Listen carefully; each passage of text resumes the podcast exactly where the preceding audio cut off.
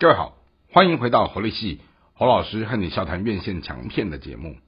今天和大家聊的这一部是二零二二年的年底在台湾的院线片上映的一个韩国片。这部韩国片呢，它是一个结构很有创意的一个悬疑动作片，讲的是一个八十几岁快要失忆的老头子，好，他变成是一个很利落的杀手，好，在他工作退休变成是一个所谓的高年级实习生退休了以后，好，转型变成是一个超。级厉害的杀手去杀害所有以前在他生命当中有仇有恨的这些人，而这部电影的名字叫《恶意追凶》。哦，故事是讲到两个年纪相差快五十多岁的一个老人跟年轻人，他们在所谓的美式餐厅打工，而打工的过程当中呢，这位即将退休的老人。他以前是一个杰出的军人，好，然后，嗯，等于说他军人退役之后改做所谓的服务业。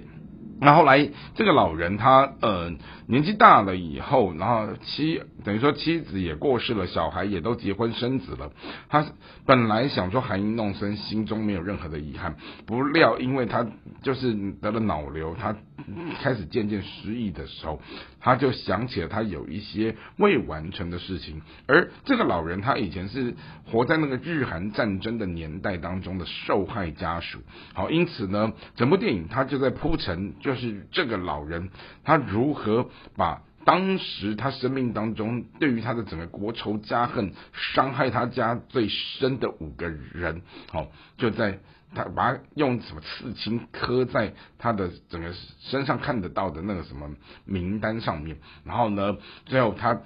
用他多年来的密谋，哈，存了非常多的钱，然后得到了一些枪炮，甚至得到一台很厉害的跑车，然后就邀请了这个他在呃所谓的美式餐厅打工的一位年轻的小伙子，问他愿不愿意加入，帮他去。陪开车，然后陪他去看几位老朋友。而这个傻愣愣的孩子呢，就想说哦，帮一个熟悉的老人开车没什么了不起。没想到逢见一个老朋友，就发生一场命案。而这场命案让一个无辜的年轻孩子被卷在这里面的时候，他也开始去重新思索：哎，到底我跟这个老人的关系是怎么回事？以及一个原本给人就是慈祥和蔼的老人，怎么会转瞬之间换了一个面孔的时候，变成？是一个可怕并且非常厉害、非常专业的杀手。哦，那如此这样的一个两极化的一种难以确认的东西，也构成了整个主人公他们在整个事件里面在。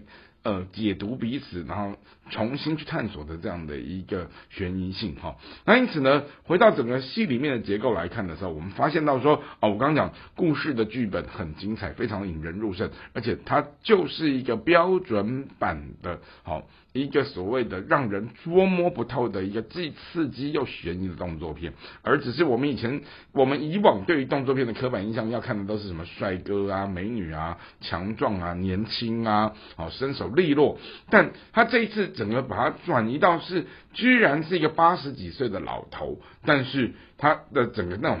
杀很大的那个力道哈，真的不会输给一个年轻人，甚至一个老阿伯。